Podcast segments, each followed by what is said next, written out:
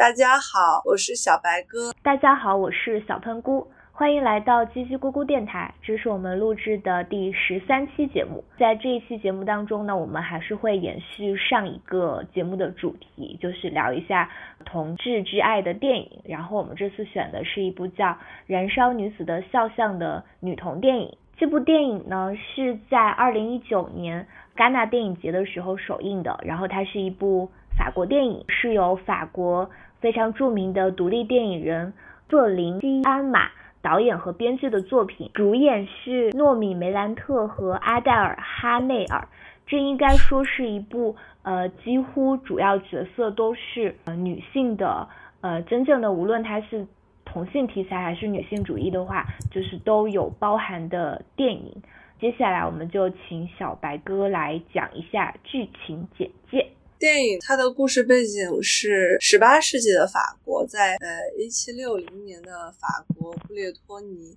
有一个年轻的女画家，她是受到一个委托要去一个比较封闭的海岛上帮一个富家小姐，嗯绘制一幅肖像。这个肖像呢是用来可以说是相亲的吗？我感觉是，呃绘制她一幅出嫁前的肖像，但是。两个人在孤岛相处的这个期间呢，画家在观察这个富家小姐，然后富家小姐也在琢磨这个女画家，然后两个人在这种画和被画的一个接触之之下，就越来越亲密，然后就是萌发了这种同性的吸引和喜欢。也是因为这个富家小姐她是呃注定要去完成她的婚姻的，所以在嗯离这个。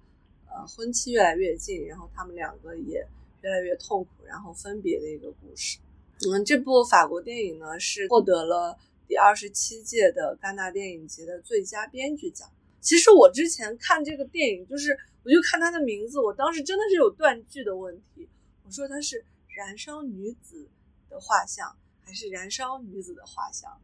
这个就跟你看的那篇论文，有一篇论文就是这样写的嘛，就是你要把。燃烧这个词当做是一个动词，还是当做一个形容词？你有没有看到那篇论文？可能我没看到，要么是我看到了没有仔细的理解它。但是如果你看它的那个英文译名嘛，就是它直接说的就是呃，portrait of a lady on fire，所以那 on fire 就是状态，那就是形容词嘛。但是动词的理解也可以，感觉两者都对对对，两个都讲得通。接下来呢，我们就。到了什么环节呢？第二个环节很奇怪，因为这个电影的剧情设置，它是在一开始就是这个富家小姐并不是，她是之前在一直在修道院里生活，然后她是对于家族这种给她安排去结婚的这种命运是有点抵触心理的，所以在嗯之前有画家来就给她画肖像的时候，她是非常不配合的，她是不愿意坐下来去完成这个画像。以至于就是后来这个女画家在她家看到那幅画的脸也是被涂抹过的，所以当这位女画家受邀来到这个岛上的时候，她是没有把自己的真实意图告诉出来的。在后来是他们发生了一些就是情愫之后才说出来的。所以他们两个的，我之前列的那个提纲上，就是他们的爱到底是在什么时候迸发出来的？你觉得是什么时候？呃，反正如果按照剧情的这个发展的话呢，就肯定是两个人谁对，就是他萌生爱意之间是有一个时差的吧？就是我感觉，因为就是。一开始，因为这个女画家就是女主角叫玛丽安，她来这边的时候，她是带着任务来的嘛，就是要在这个富家小姐不知情的情况下帮她画画。那她不知情的情况下画画，就肯定不是说让她端坐在那里，然后我就看着你画。对但所以她就必须得在白天或者跟她相处的时间里，先尽可能的去观察她，就是记录下来她各种各样子的一些神情啊、动作啊，然后好像她看不到的时候再画。所以他就禁不住要各种打量和观察，但是感觉那个富家小姐呢，就是她因为不一开始是不知道她就是这个画家观察她是为了什么，就感觉哎这个人老盯着我，所以就跟有一些剧情分析里面写的说，这个呃富家小姐她就将这个玛丽安这个画家对她的这种观察观看的目光认为是对她有一种好感，然后有一种欲望的投射，然后她因为误会了这种。好感反而就是激起了他内心当中的一些爱欲，所以我觉得应该是先这个富家小姐对这个画家，然后产生了这种爱的感受。但是后来他不是。呃，应该是看完他画的第一，你觉得是他看完他画的第一幅，就是他不满意的画之后，才识破了他来的动机，还是在之前就已经识破了呢？你你你是咋看的？我觉得是到就是看画的时候吧，因为他之前的生活，因为我自己感觉到他在以前修道院里，他是一个比较封闭的状态。虽然修道院里也有其他女性，但是一直还是那些成就的人嘛。对于这个画家来说，他是充满好奇的，对他。会问你有有没有带书，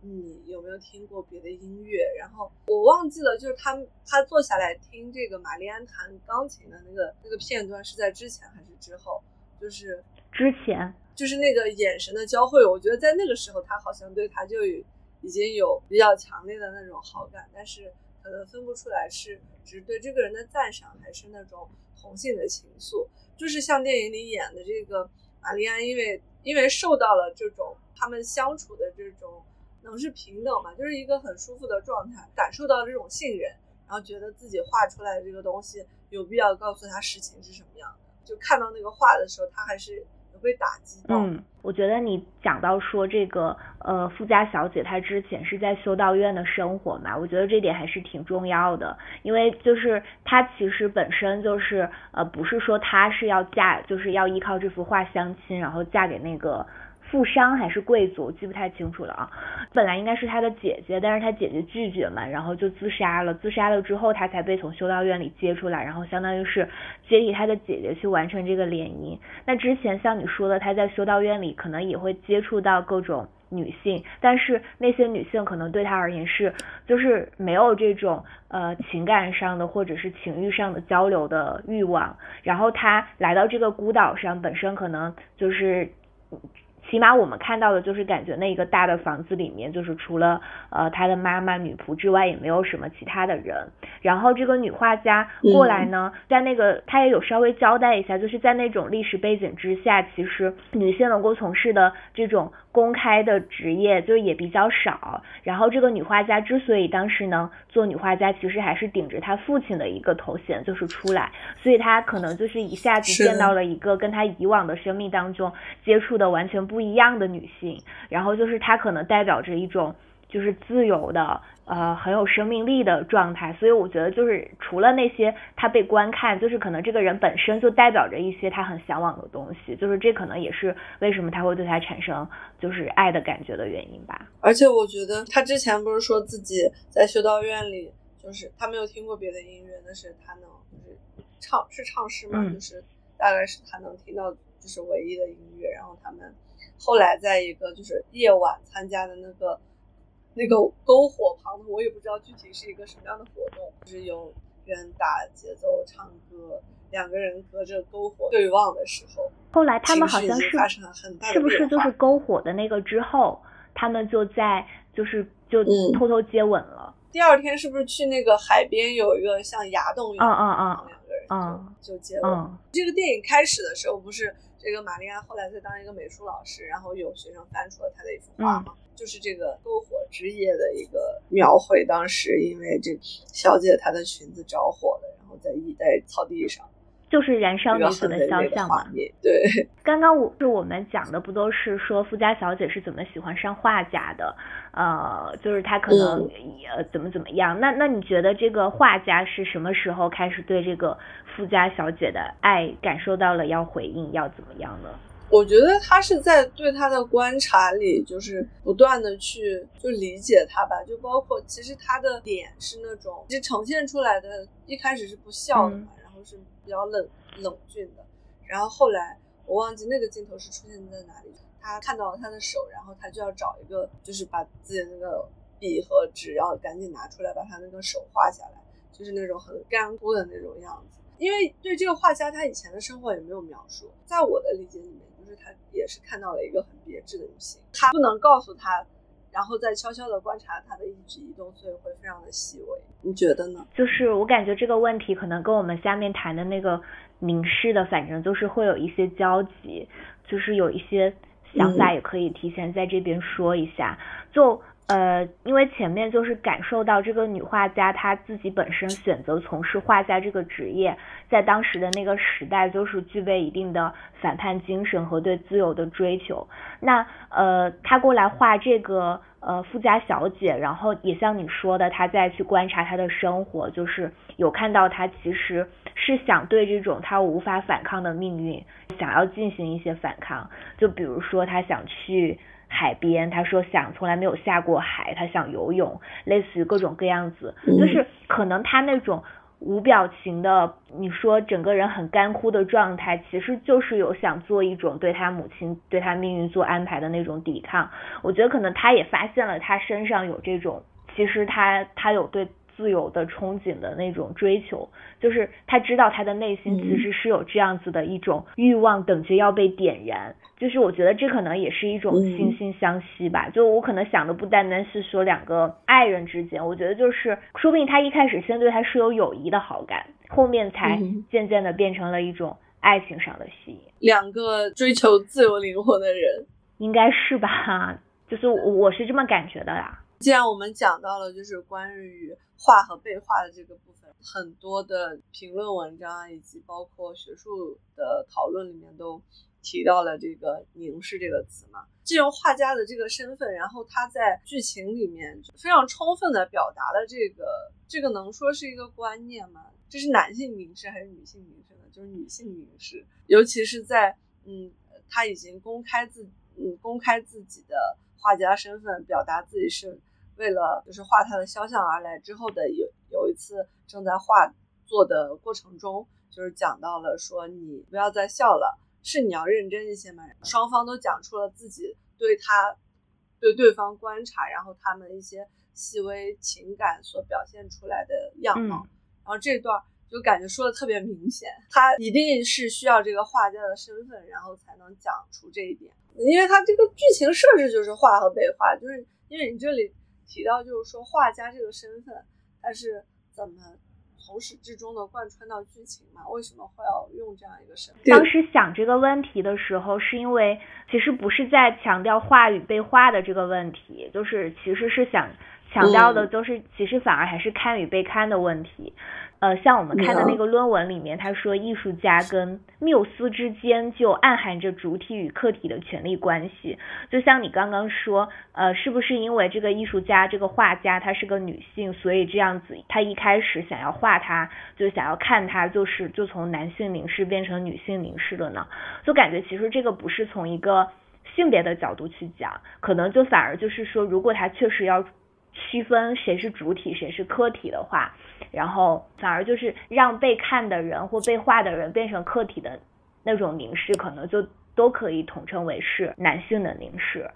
说话的这个身份呢，我就在想，会不会其实有点像，呃，我觉得也是跟这个故事选择的历史背景有关，因为它是选在这个十八世纪嘛。你想那个时候又没有，就是我们讲到看与被看这个点的时候，又没有像呃什么摄影机、摄像机之类的，就是那那你可能看与被看最直观的一种在影像上的表示，可能就是绘画这个动作。那所以，然后他就变成了他是一个画家啊。提到这个凝视的问题，其实包括一开始玛丽安这名女画家出现之前，是艾洛伊斯的母亲是邀请了一位男画家来给他就是画肖像的嘛。但这个男画家失败了，他可能里面是有着这种对包办的婚姻，还有这种男性凝视的一个双重的抗拒。在这个故事里面，我们看到的这个故事里面，这个岛上。除了后面有一个莫名其妙的男人出现之外，是没有男性存在的。又回归到这个艾洛伊斯和玛丽安两个人他们的这种关于看的平等性上来说，这个故事是怎么样展现的？后来那个男生真的很莫名其妙，为什么要出来？那个我都我看评论说，它意意味着就是这个孤岛上的就是女性之间的那种。平等就被打破了，就是他们本来建立起的那种平等就被打破了，就他就暗示着，就是这两个人是不会真正的有结果的，就是他那个富家女终究还是要接受他要去远嫁联姻的命运。看各种论文里面都会提到这个凝视与反凝视的东西，就有一篇论文我们觉得写的还挺好的，然后他讲的就是《燃烧女子的肖像》，呃，这个电影它其实讲的就是。呃如何从男性凝视到认同凝视。他就说，其实这个电影，它就是我们讲它呢，本身因为它是一部同性电影，但他说它表面上讲的是这个呃十八世纪的一段女子之间的禁忌爱情，但实际上。它真正的呈现的不是时代对压抑人性的控诉啊，就这段保留这句保留啊，就是我觉得也有，而是关于看的平等性，就说他是说这两个女性如何通过爱情，然后去反抗权力凝视，将其呃变为。认同凝视，然后其实这个过程，我觉得跟我们前面去讲的这个爱，他们之间的爱意是如何建立的，我觉得其实是大体相同的吧。就像一开始讲的说，呃，那个本来这个画家，然后他以画家的身份，然后来到这边去画他的第一幅画的时候，那就是包含着一个主体对客体的凝视。然后虽然两人都是女性，但是其实那种。有区分主客体的凝视，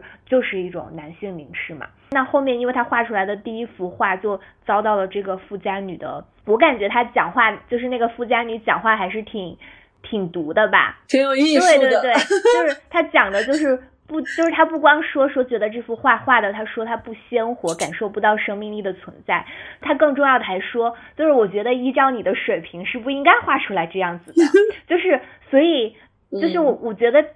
这个也有一点，就是它这个电影本身是非常艺术性的，然后画面是非常油画的，就是就是那种感觉是那种，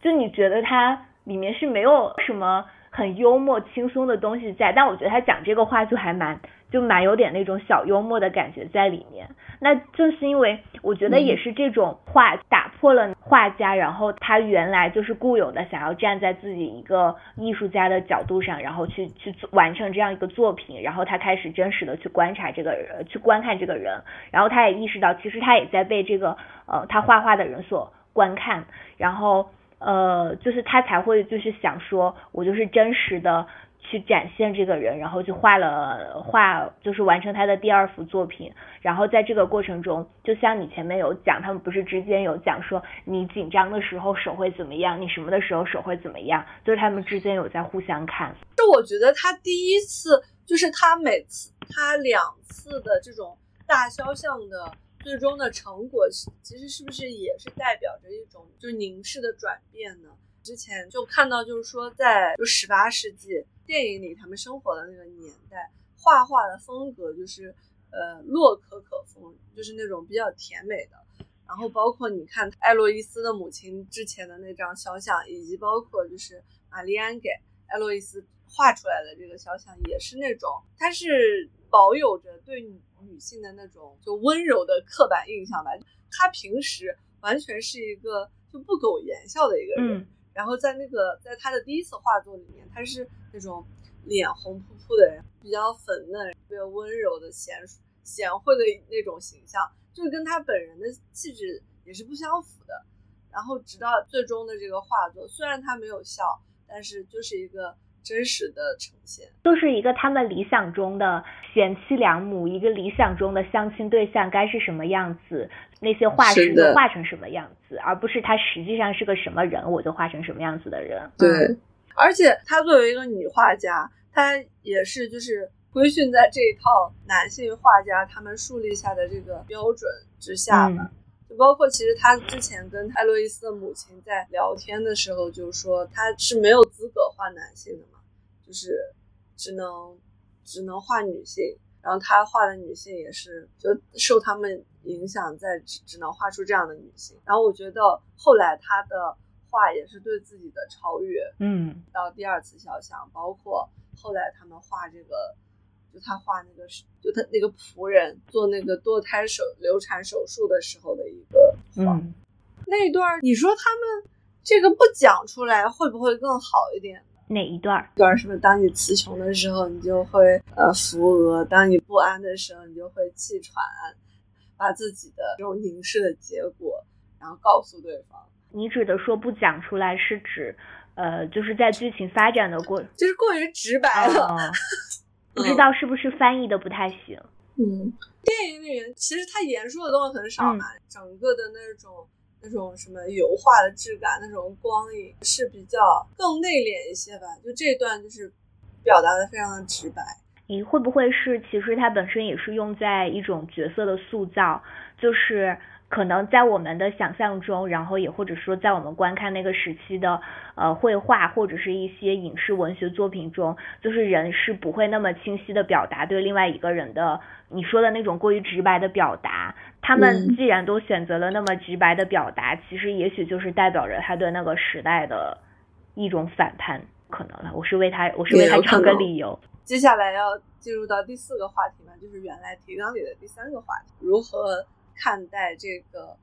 燃烧女子的肖像》的这部电影里，它呈现的阶级的问题，这这块呢，我们还想联系到我们之前其实本来想讨论的阿黛尔的生活，然后他这个电影里面也有展示到，就是可能现代社会女同性恋之间他们在恋爱时阶级带来两人之间的一些差距，在这个《燃烧女子的肖像》里面，这个我觉得不是很明显，我也感觉不是很明显。就可能唯一有一点就是有阶级上的不同的地方，反而是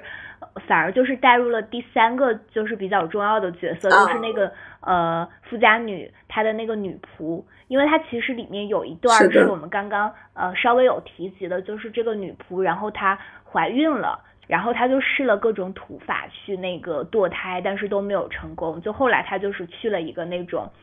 医生吗？还是类似于那种什么，就是去堕胎产婆？对对对，产婆那里去就是一个非常痛苦的过程。那这个过程是呃，富家女跟那个画家就是都有全程，就是有陪陪伴在她身边。经历了这个之后，才有了这个女画家。然后呃，后来回到呃回到那个他们住的那个房子的时候，就是让女仆然后再摆出来那个那个姿态，就画下来她。堕胎的那个过程，我觉得就像你说，其实呃，这个富家呃不是富家女画家，就是来这边画这幅肖像的过程中，有实现对自己绘画的一种超越，就是可能他在之前，他不可能有机会接触到有人说你把我这样子的状态给画下来，他可能画的永远是。端庄的，呃，正经的，然后什么什么的人，威仪的，就是那那些姿态，他也不会有那种我我要主动记录什么什么样子的画面的那种意识。你看，就是这个的话，就是首先他记录了一个不是端庄的，甚至是有些狰狞痛苦的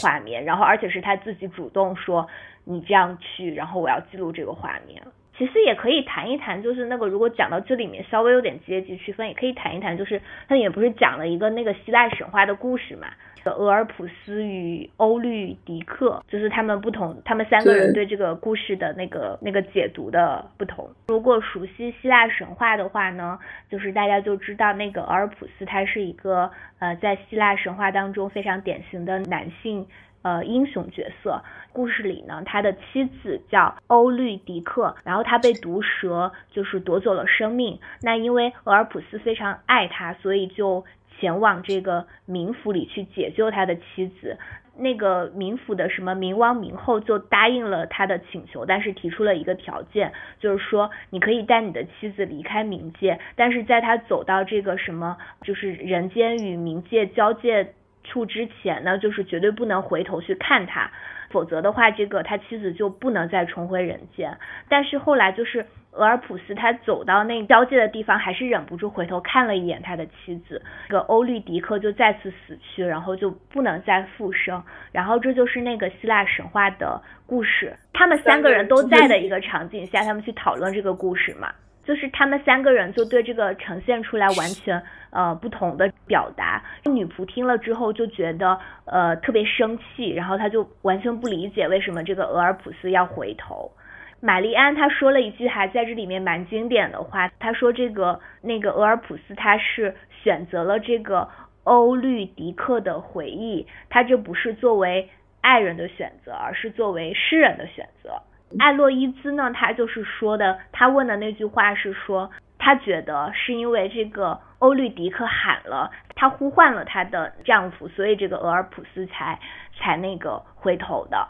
你是怎么理解这三种就是理解的方式？就是以及你你是怎么看这个情节的？对这个情节我也很迷惑，我一直觉得好像没什么区别，本来也没有什么理解。那论文之后，就我还是看了不同的论文之后，我吸取了其中我认为我能理解的部分。所以你吸取的是什么样的？呃，就是他讲，其实呃，这个故事里面的俄尔普斯和欧律狄克，其实就是也分别对应了，这是两个那个两个两个女主嘛。就是因为他其实你你记得在画在在最后对有最后的那个情节，就是前面还有一些呼应，就比如说，其实，在那个呃俄尔普斯和欧律狄克的画像里面，一个人是穿了红色的衣服，一个人是穿了绿色的衣服，对他们本身就是呃画家，他当时就是穿的是红色的那种啊非常欧式的裙子，然后那个富家女她穿的就是绿色的嘛，就是有这种色彩上的对应，还有就是他们的这个理解。玛丽安说的那个是说的是说不是爱人的选择，而是呃诗人的选择，就是他选择了这个回忆嘛。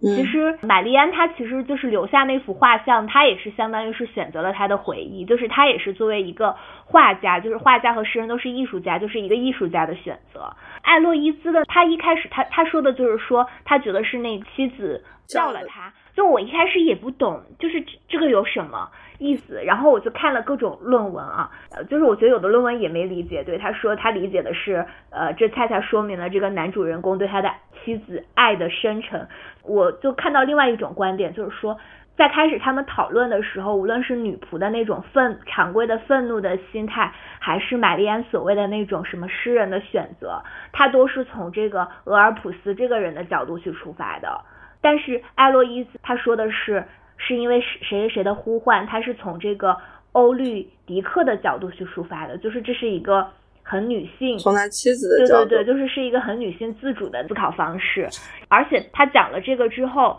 最后在真实的场景当中，不是最后那个画家画完了画要离开的时候，富家女士喊了他，然后玛丽安也回头了，是吗？对对，就是说他就这种情景上的呼应。对对对，我觉得简单的讲就是是这个这个富家女是非常有女性意识的。后面我也查了一些，其实就是这个经典的这个俄尔普斯与欧律狄克的希腊神话，其实在后来不同的时代里面，然后有不同的演绎。就比如说有的戏剧作品里面，然后它里面就是讲的反而很很女很很女性主义的。他讲的说，其实就是欧律狄克他已经厌倦了这个俄尔普斯的男性规则，他宁可死也不想做这个丈夫的附属品，然后就是想。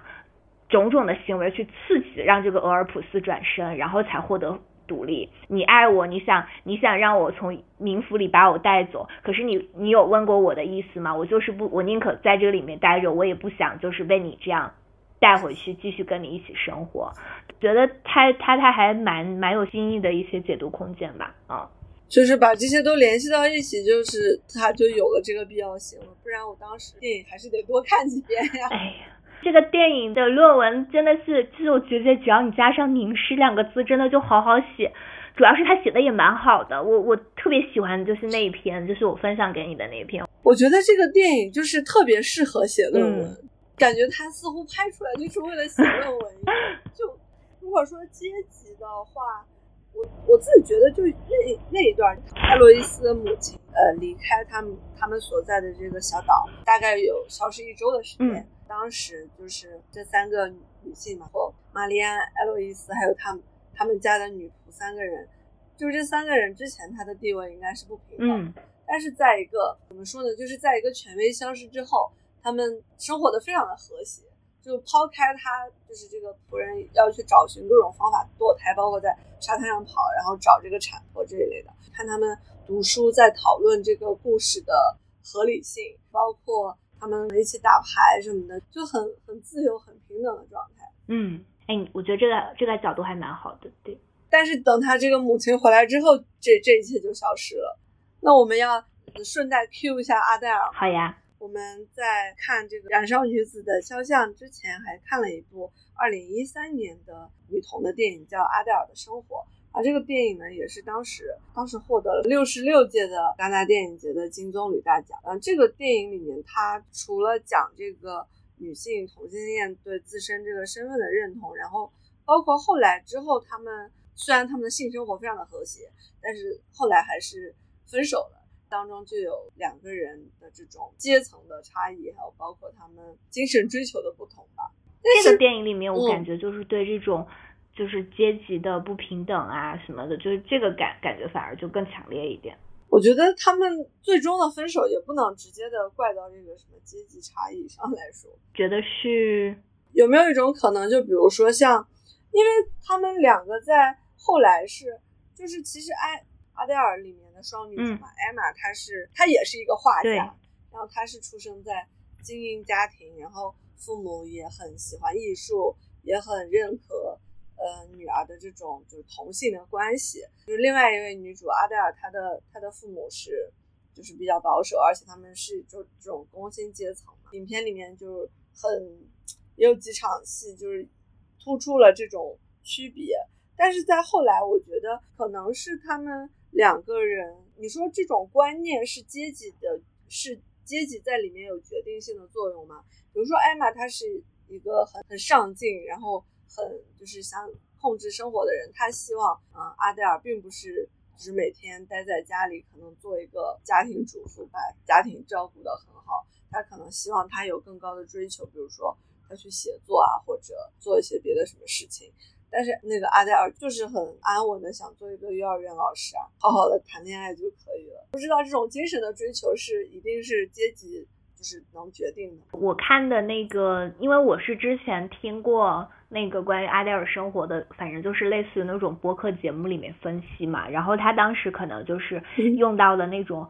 话语分析的架，这叫什么框架吗？他就说他讲的就是一个恋人之间不平等的一个权利关系，然后那那可能就是他在电影呈现里面就是去展现，然后一个人是就你说的精英的知识分呃。精英的就是阶级了，然后他就是在话语权当就是很有话语权的优势，然后甚至这种优势是很有压迫性的。然后阿黛尔呢，就是他就是那种普通的工人阶级的，然后就是他的学历也不高嘛，应该我没有感没有感觉错，应该就高中毕业吧。部电影里面就是扮演的那个角色都不到十八岁，就他已经去当幼儿园老师了嘛。然后就是所以他在整个的这种权力关系里面，他就是他就是处于失语的状态嘛。当然，可能这种这种谁有话语权谁没有话语权的问题，一方面可能跟他们出身不同的阶级，然后呃掌握不同的知识，然后有不同的呃社社交圈，然后家庭什么什么有关系。那可能也也不光是这个，我觉得可能也也有就是你说的那种本身呃人的性格、人的人的追求有关系。嗯，我看到的一个点就是比较能打动我，然后也跟我想的有关的，好像也能够扯回到前面聊的那个《燃烧女子肖像》的那个点，就是这两个电影，然后他们在分析这个主角的时候，因为他叫阿黛尔的生活嘛，那他虽然是双女主，就是但他命名的时候还是用了阿黛尔的生活。他其实我觉得他有一个点讲的挺好的，他说其实就是有一个阿黛尔在进行自我认同的过程，他。可能本来在没有遇到这个艾玛之前，就她可能就是她也是正常的有个呃交呃交往男朋友，她后来就是在街上突然遇到艾玛之后，然后就可能突然意识到自己可能对同性有这种呃有有有感情冲动，然后他在跟他相处的过程中。就是艾玛，就是我一开始第一遍看的时候，我就觉得这个人特别强势，但我后面看就说他看起来非常的自私，但他其实又是就是对自己有着很强烈的自我认同，他反而是很有原则的人，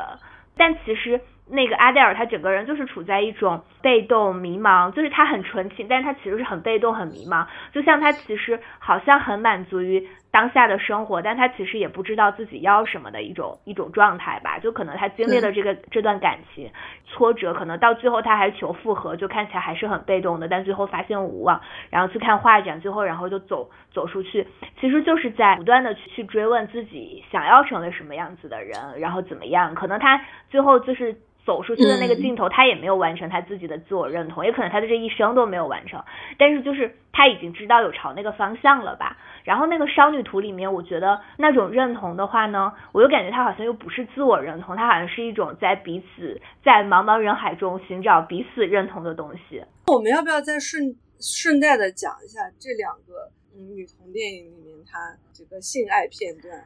可以吧？但是呢，我说实话，强行 Q，因为阿黛尔里面有些我是挑过去的，太长了是吗？我看了一下，就他们就说阿黛尔的就其实因为阿黛尔这个电影它就很长嘛，它要三个小时。嗯然后我在看之前呢，我同事跟我说：“你真的要看阿黛尔吗？它里面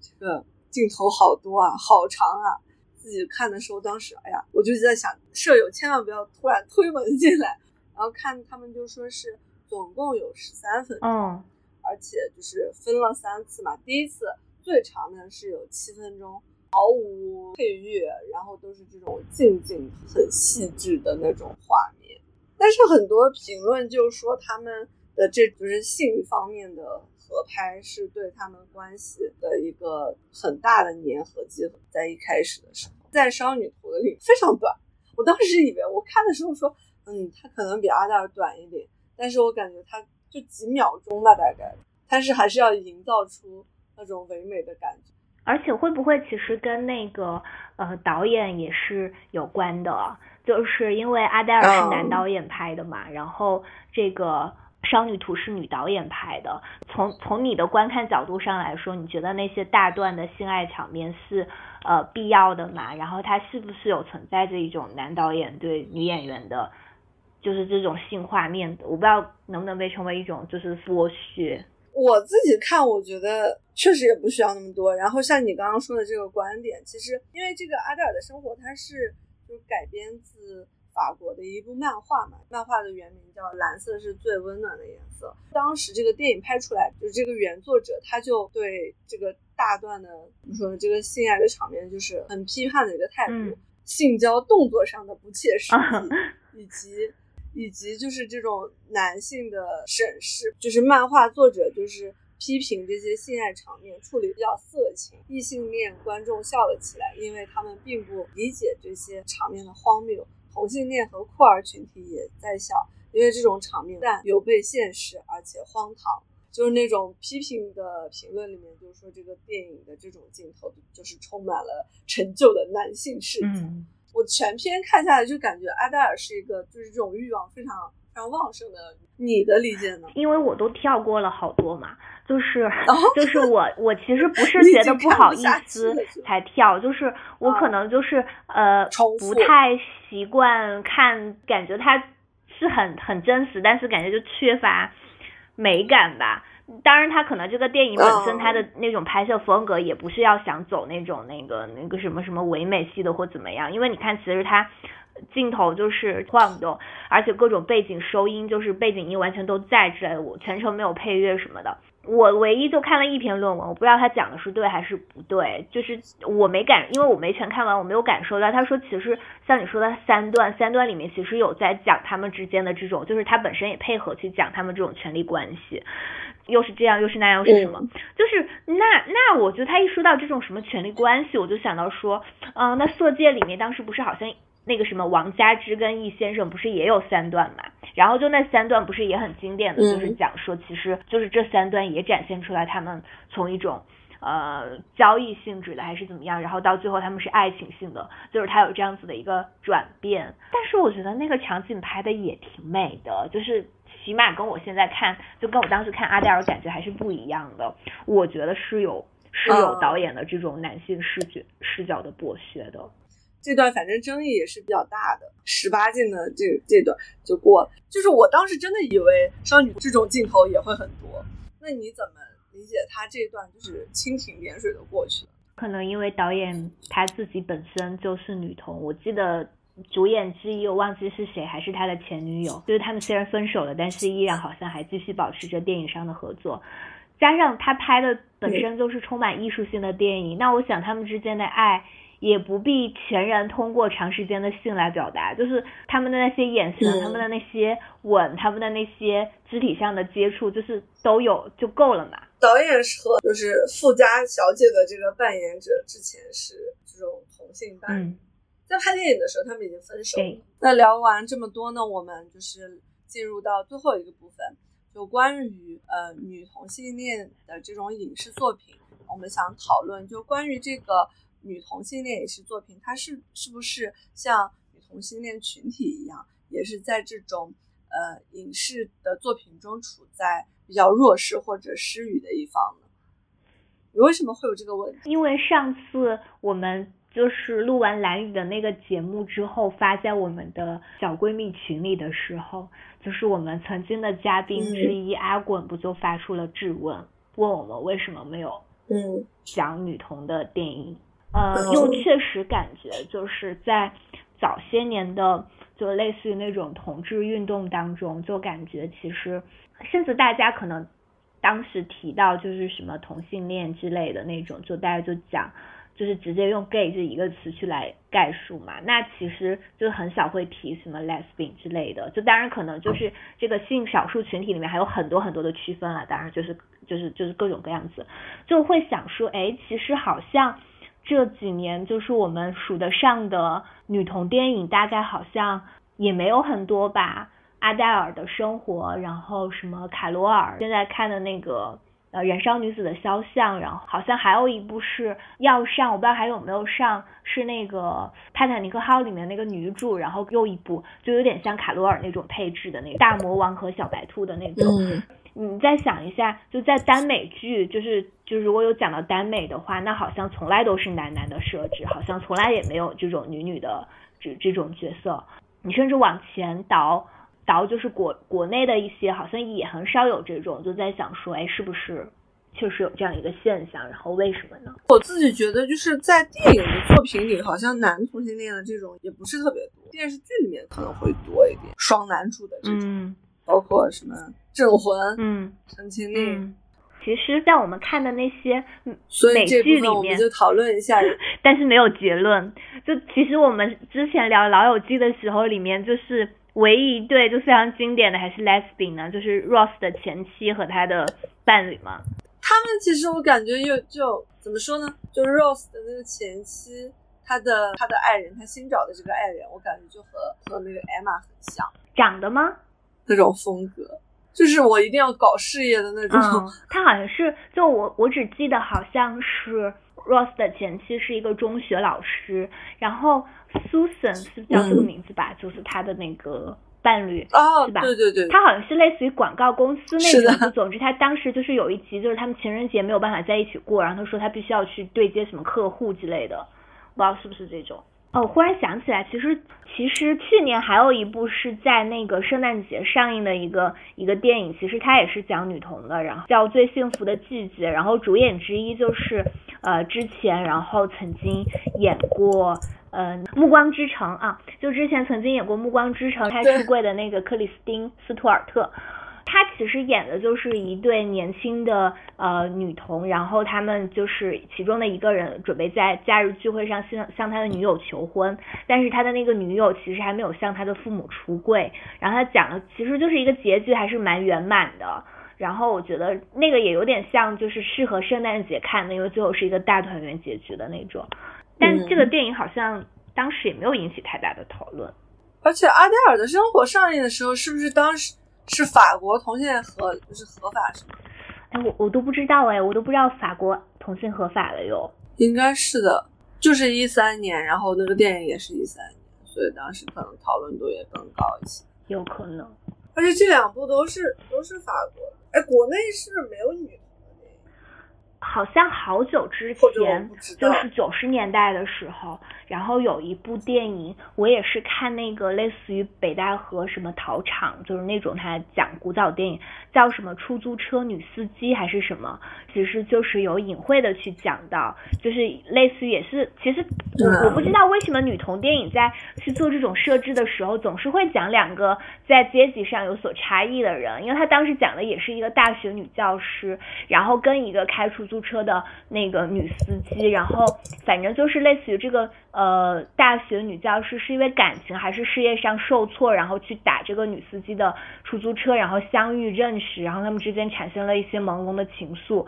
就反正他就是有隐隐晦的讲到这一些。但是我没有看过那部电影，然后我不确定就是是属于大家类似于考古，然后感觉到里面有一种暧昧的气息，呃，还是就是它真的有。国内的这种男同的电影，我也只知道蓝雨。然后还有的话是我对，就叫女出租车司机。就是还有一部，就是我最近因为在重温一些那种老的电视剧，然后看了有一部是那个江山跟王志文演的，我忘记叫什么名字了。然后里面有一。有一个情节，就那个截图感觉还蛮经典的，用来做表情包。就是江山偶然发现，然后有有一对人，有一有一个人跟他的保姆还是什么表妹就在一起很久了，他就问那个女的说：“你们俩在一起多久了？为什么会这样？”然后那个女的就说：“因为男人太脏了。”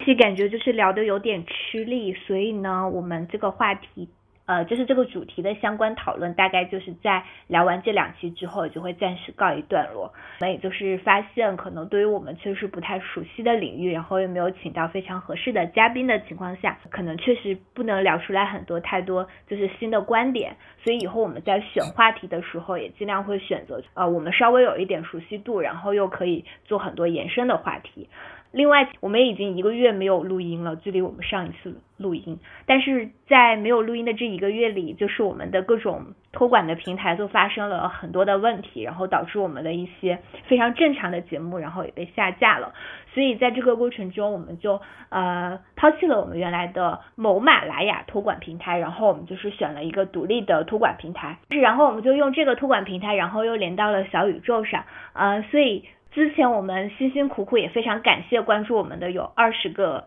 粉丝，就是就是我们不是故意要抛弃你们的，就是小宇宙不知道为什么没有办法就是重新关联，然后现在变成我们的节目又只有两个粉丝，就是我俩，还是希望大家在小宇宙上 重新搜索叽叽咕咕，关注我们，就是我们的节目都还在。下期我们还没有想好要聊什么，但是我们还是会接下去呃就是继续录的，那就拜拜。多多关注我们哦，拜拜拜拜。